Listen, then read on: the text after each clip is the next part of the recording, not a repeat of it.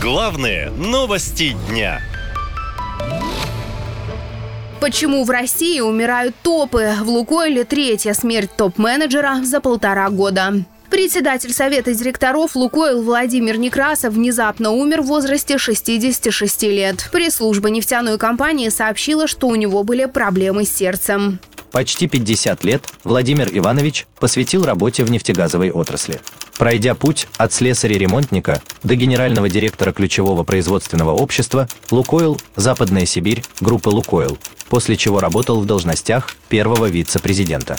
По предварительному заключению врачей, смерть наступила в результате острой сердечной недостаточности – Напомню, 1 сентября прошлого года вице-президент и предыдущий председатель Совета директоров «Лукойл» Равиль Маганов загадочно выпал из окна Центральной клинической больницы в Москве. Буквально в тот же день на его пост назначили Некрасова, но он продержался во главе компании чуть больше года. В мае прошлого года в Мытищах умер бывший вице-президент, начальник главного управления поставок и продаж компании Александр Субботин. По данным журналистов, его шаманы якобы пытались вылечить от похмелья ядом ядом жабы, однако сеанс закончился летальным исходом. Также при загадочных обстоятельствах погибают не только топ-менеджеры, но и их семьи, пишет в своем телеграм-канале политолог Сергей Жук.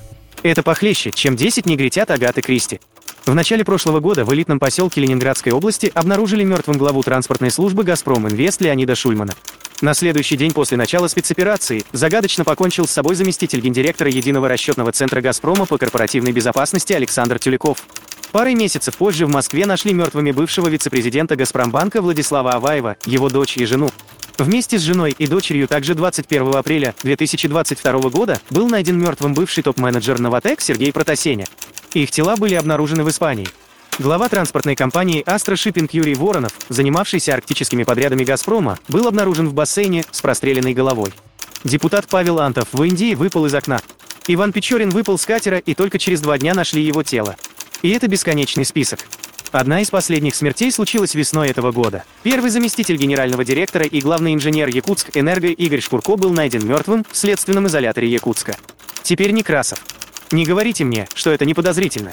Эксперты заметили деталь, которая объединяет практически все эти истории. Топ-менеджеры ушли из жизни без единого свидетеля. Причины всех смертей следствие назвало предварительными. При этом спустя месяцы никаких официальных судебно-медицинских заключений так и не было обнародовано. В такие случайности мало кто верит. Главная версия – идет зачистка, уверен политолог Тарас Иванов.